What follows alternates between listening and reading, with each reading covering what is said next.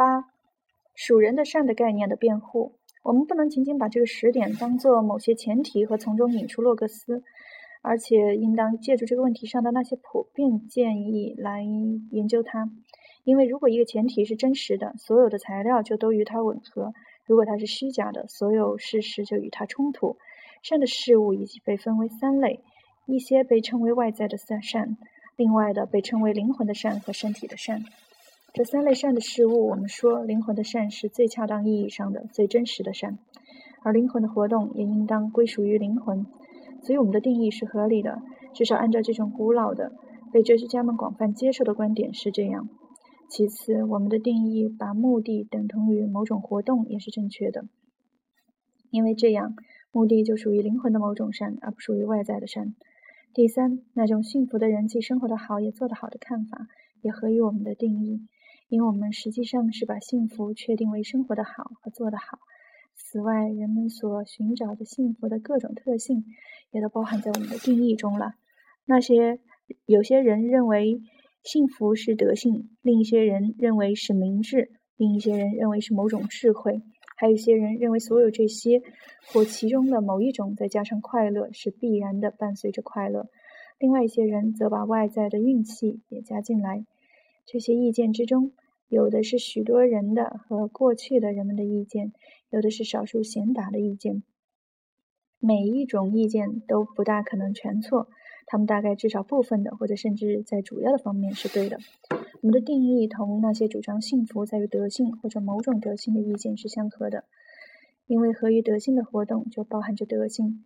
但是，认为最高善在于具有德性，还是认为在于实现活动？认为善在于拥有它的状态，还是认为在于行动？这两者很不同。因为一种东西你可能拥有而不产生任何结果，就如同一个人睡着了，或因为其他某种原因不能去运用他的能力一样。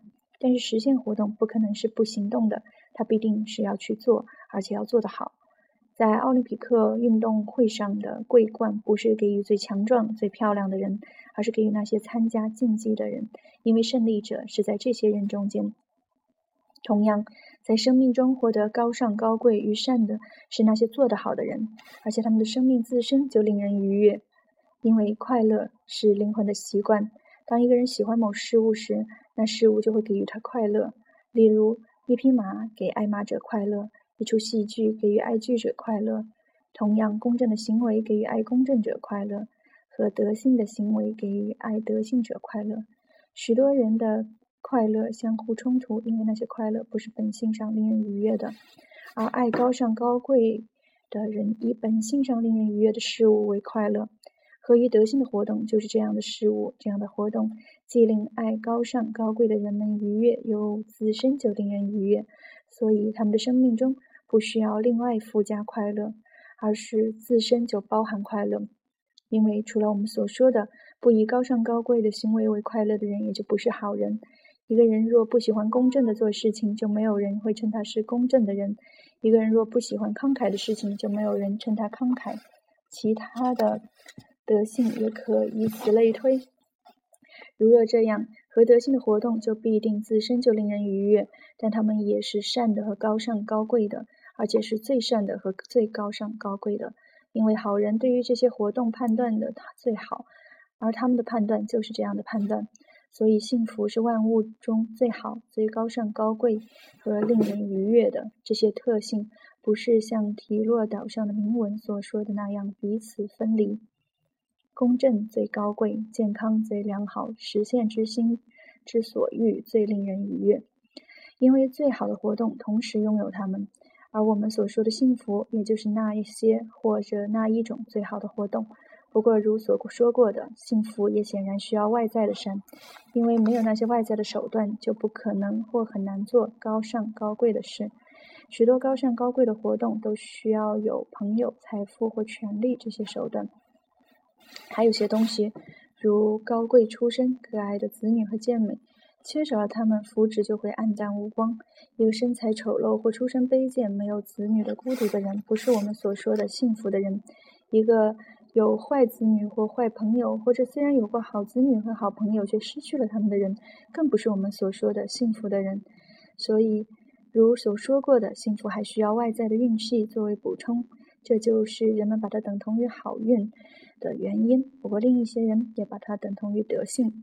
九、幸福的获得，从这里产生了一个问题：幸福是通过学习某种习惯或训练而获得的，还是神或运气的恩赐？如果有某种神赐的礼物，那么就有理由说幸福是神赐的，尤其是因为它是人所拥有的最好的东西。不过这个问题也许更适合由另一项研究来讨论。不过，即使幸福不来自神，而是通过德性或某种学习或训练而获得的，它也仍然是最为神圣的事物。因为德性的报偿或结局必定是最好的，必定是某种神圣的福祉。从这一点来看，幸福也是人们广泛享有的，因为所有未丧尽接近德性的能力的人。都能够通过某种学习或努力获得它，而如果幸福通过努力获得比通过运气获得更好，我们就有理由认为这就是获得它的方式。因为在自然中，事物总是被安排的最好，在艺术以及所有因果联系，尤其是在最好的因果联系中也是如此。如果所有事物中最大最高贵的事物竟听命于运气，那就同事物的秩序相反了。我们的幸福的定义也有助于回答这个问题，因为我们已经把幸福规定为灵魂的一种特别的活动，并且把它和其他的善事物规定为幸福的必要手段或有用手段。这个结论还要与我们一开始说过的话相符合。我们在那里说，政治学的目的是最高善，它致力于使公民成为有德性的公民，能做出高尚高贵的行为的人。所以我们有理由说，一头牛、一匹马或者一个其他动物不幸福，因为它不能参与高尚高贵的活动。由于这一理由，小孩也不能说是幸福的，因为他们由于年纪的原因，还不能做出高尚高贵的行为。当人们说他们幸福时，那是在说希望他们将来会幸福。幸福如所说过的，需要。完全的善和一生的时间，因为人的一生中变化有很多，机缘不补，而且最幸运的人都有可能在晚年遭受劫难，就像史诗中摩利阿摩斯的故事那样。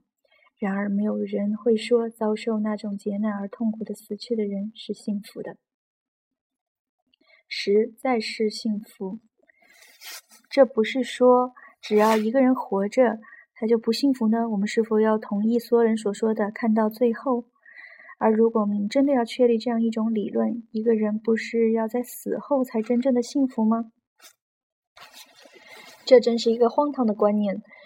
对于主张幸福是一种活动的我们，就更荒谬。而如果我们不是说一个死去的人才幸福，如果所有人的话也不是这个意思，而是说只有当一个人死去的时候，他在最终不再会遭受恶与不幸，因而才能够可靠的说是制服的人，这样同样会引起争论，因为人们认为某些恶与善会在死后降临在他的头上，就如同他活着的时候的人不知觉时落到他们身上一样，例如子女或后人的荣誉与耻辱。好运与不幸，但这种说法也有一个困难。假如一个人一生直至晚年都想着福祉，而且幸福的离世，也可能有许多的变故降临在他的后人身上。一些人可能是好人，并且得到应得的好运；另一些人则相反。这些后人同这位祖先的关系可能有远有近。如果这位死者的幸福也要随着他家人的运气而变化，有时幸福，有时不幸，那是很荒谬的。另一方面，如果说祖先完全不受他后人的运气的影响，甚至在很短的一个时期内也不受这种影响，那也是荒谬的。我们先回过来谈第一个困难，即本章开首提出的问题，因为他对我们正在考虑的问题也许有所启发。亚里士多德在这里共提出了三个问题，这里我先把注释读一下：是否要？到一个人死后才能说他是幸福。人是否死后才不受恶与不幸的影响？人的幸福是否究竟是否受后人的命运的影响？在这里，亚里士多德先从第一个问题开始讨论，因为他对我们正在考虑的问题也许有所启发。如果我们应当看到最后，应当到一个人死后再说他以前。而不是现在享有了福祉，这显然十分荒谬。因为我们竟由于顾虑运气的可能变故，而不愿意说一个活着的人幸福。对于认为幸福是永恒的、不可不受可能的变故影响的，由于认为活着的人还可能经历某种变故，而不能在他还幸福的时候说出这一事实的事实，显然，嗯，如果遵循这种运气的话。我们就要说，此时说一个人幸福，彼时说一个人不幸，就要把幸福的人说成是一个祸福不定的存在。所以，遵循这种观点来看是错误的，因为幸福和不幸并不依赖于运气。尽管我们说过，生活也需要运气。造成幸福是和德性的活动，相反的活动则造成相反的结果。这里讨论的这个问题也进一步肯定了我们的幸福定义，因为和德性的活动最具有持久的性质。他们甚至比科学更持久。在这些活动中，最高级的活动就更加持久，因为那些最幸福的人把他们的生命的最大部分、最持续的用在这些活动上。这大概就是这些活动不易被人忘记的原因。所以，幸福的人。拥有我们所要求的稳定性，并且在一生中幸福，因为他总是或至少经常在做着和思考着和德性的事情。他也将最高贵、高尚的，以最适当的方式接受运气的变故，因为他是真正善的、无可指责的。但是运气的变故是多种多样，而程度上十分不同的。微小的好运。或不幸当然不足以改变生活，但是重大的有利事件会使生命更加幸福，因为他们本身不仅是生活锦上添花，而且一个人对待他们的方式也可以是高尚的、高贵的和善的。而重大而频繁的厄运，则可能由于所带来的痛苦和对活动所造成的障碍而毁灭幸福。不过，就是在厄运中，高尚高贵也闪烁着光辉。例如，当一个人不是由于感觉迟钝，而是由于灵魂的宽宏和大度而平静地承受重大的厄运时，就是这样。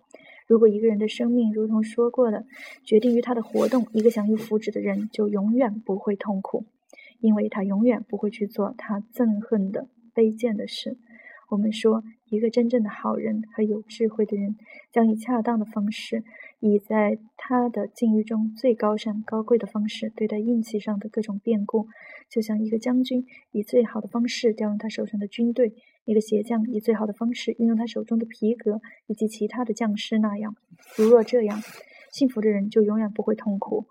尽管假如他遭受了摩利亚莫斯那样的不幸，就不能说是享受了福祉。幸福的人不会因为运气的变故而改变自己。他不会轻易的离开幸福，也不会因一半的不幸就痛苦。只有重大而频繁的灾祸才使他痛苦。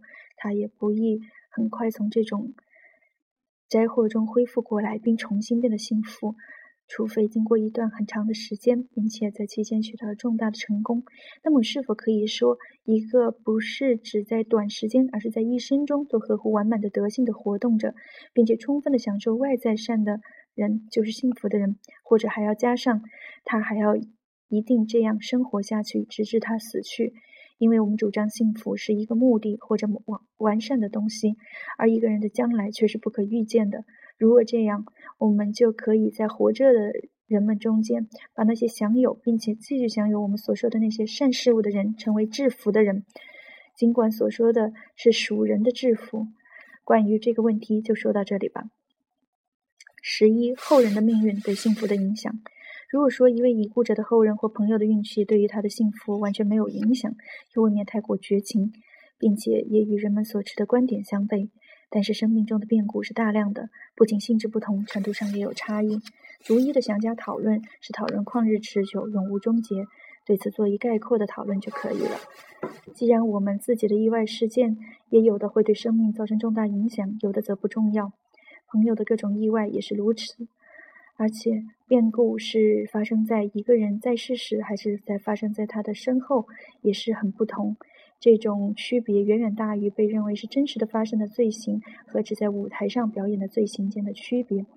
你应当考虑这些区别，也许还应当把已故者真能分享善与恶的怀疑也考虑进来。这些考虑。似乎表明，即使善与恶的确影响到已故者，这种影响不论就其本身还是对于他们的作用而言，都只是微乎其微。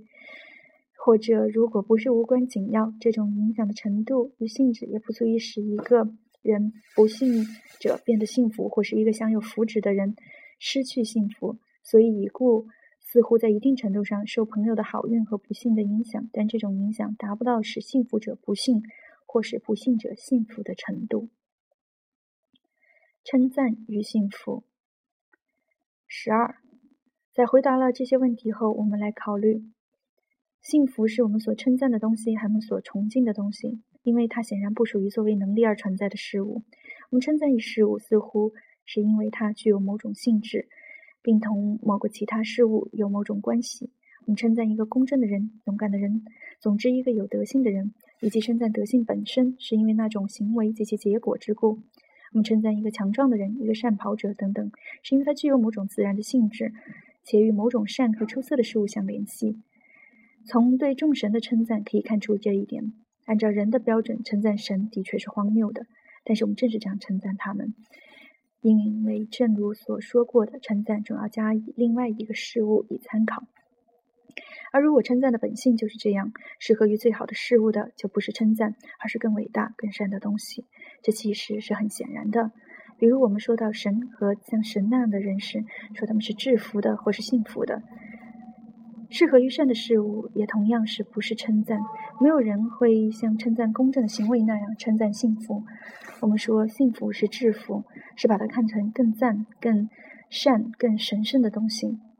欧多克索斯说明，快乐属于最高善的那理由也是正确的。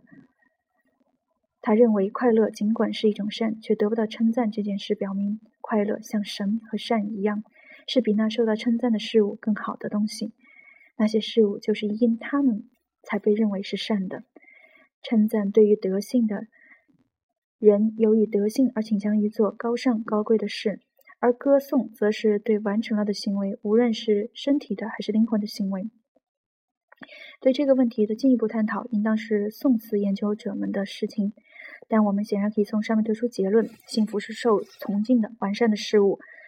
从幸福是一个时点这个事实也可以看出这一点，因为所做的其他事情都是为了幸福，而属于时点和善事物的原因的东西，我们认为，也就是值得崇敬的和神圣的东西。十三德性引论，既然幸福是灵魂的一种合于完满德性的实现活动，我们就必须考察德性的本性，这样我们就能更清楚地了解幸福的本性。真正的政治家，例如。克里特和斯巴德的立法者以及其他类似的立法者都专门的研究德性，因为他的目的是使公民有德性和服从法律。如果对德性的研究属于政治学，这显然就符合我们的最初的目的。但我们要研究的显然是人的德性，因为我们所寻求的是人的善和人的幸福。人的善，我们指的是灵魂，而不是身体的善；人的幸福，指的是灵魂的一种活动。如果这样，政治家就要对灵魂的本性有所理解，就像打算治疗眼睛的人需要了解整个身体一样。而且，政治家对灵魂本性更需要理解，因为政治学比医学更好、更受崇敬。聪明医生总下功夫研究人的身体，政治家也必须下功夫研究灵魂。不过，他应当着眼于他的特殊对象，并且研究到适合他的目的的程度。追求过分的确定性，将要求繁冗的工作，这会超出我们的目的。在普通讨论中，对于灵魂的本性这个话题一定谈得很充分。这些内容，如灵魂有一个无洛格斯的部分和一个有洛格斯，我们可以在这里采用。至于这两部分是像身体或其他可分的事物的部分那样的分离，还只是在定义上的区别，而在本性上就如曲线的凹凸面那样不可分。对我们目前的问题并不重要。在无洛克斯的部分有一个子部分是普遍享有的植物性的，我指的是造成营养和生长的那个部分。我们必须假定灵魂的这种力量存在于从胚胎到发育充分的事物的所有生命物中，这比假定后者中存在一种不同的力量更为合理。这种能力的德性是所有生物共有的，而不是为人所独有，因为这部分活动在睡眠时最为活跃。而好人和坏人的区别，则在睡眠时是最小。所以人们说，在生命的一半时间里，快乐的人同痛苦的人没有区别，这是很自然的，因为睡眠是灵魂在可以辨别善与恶那方面的不活动状态。在睡眠中，只有极小程度的身体活动影响到灵魂，并使好人的梦不同于常人的梦。这一点就说到这里，我们可以放下这个营养的部分。这一点就说到这里，我们可以放下这个营养的部分，因为它不属于人的德性。灵魂的无洛格斯的部分还有另一个因素，它虽然是无洛格斯的，却在某种意义上分有洛格斯。因为我们既是在自治者中，也在不能自治者中称赞他们灵魂的有洛格斯的部分，这部分促使他们做正确的事和追求最好的事东西。但是，他们的灵魂中还有一个和这个部分并列的反抗着洛格斯的部分，就像麻痹的肢体，当我们要它向右时，它偏偏向左。灵魂中的情形也是如此，不能自制者的冲动总是走向相反的方向。在身体中，我们看到这个部分在反向的行动，在灵魂中则看不到。但是在灵魂中，显然有一个不同于洛格斯部分的部分，抵抗反对着洛格斯的部分。至于这两者在何种意义上，不同对我们并不重要。然而，这个第二部分，我们所说过的，又似乎分有洛格斯。至少在自治者身上，他听从洛格斯；在节制者或勇敢者上，他更是听从洛格斯。因为他们的本性是完全合一洛格斯的。这样的说，这个无洛格斯的部分就是两重性的。因为那个植物性的部分部分有洛格斯，另一个部分即欲望的部分，则在某种意义上既听从。洛格斯的意义上分有洛格斯，实际上是在考虑父亲和朋友的意见的意义上，而不是在服从数学定理的意义上听从。这个无洛格斯的部分在一定程度上可以受到洛格斯的部分的影响，这一点表现在我们的劝诫、指责、制止的实践中。另一方面，如果欲望的部分更适于说是有洛格斯的，那么灵魂的洛格斯的部分就分为两个部分，一个部分是严格意义上的具有洛格斯，另一个部分则是在像听从父亲那样听从洛格斯的意义上分有洛格斯。德性的区分也是同灵魂的划分相应的，因为我们把一部分德性称为理智德性，把另一些称为道德德性。智慧、理解和明智是理智德性，慷慨。与节制是道德德行。当谈论某人的品质时，我们不说他有智慧或善于理解，而说他温和或节制。不过，一个有智慧的人也因品质而受到称赞。我们称那些值得称赞的品性、品质为德性。